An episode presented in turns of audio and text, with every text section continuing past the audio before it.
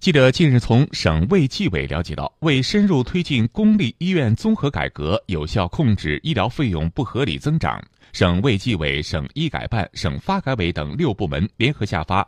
河南省控制公立医院医疗费用不合理增长的实施方案》。方案提出了费用控制的阶段性目标，即二零一六年全省医疗费用增长幅度控制在百分之八左右。初步建立公立医院医疗费用监测体系，医疗费用不合理增长势头得到初步遏制，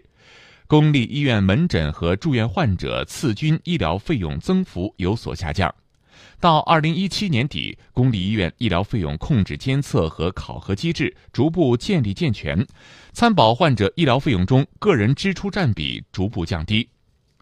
在规范医务人员诊疗行为上，方案提出要大力推行临床路径管理，采取处方负面清单管理，落实处方点评、抗生素使用、辅助用药耗材使用管理等制度，严禁给医务人员设定创收指标，医务人员个人薪酬不得与医院的药品、耗材、大型医用设备检查治疗和检验等业务收入挂钩。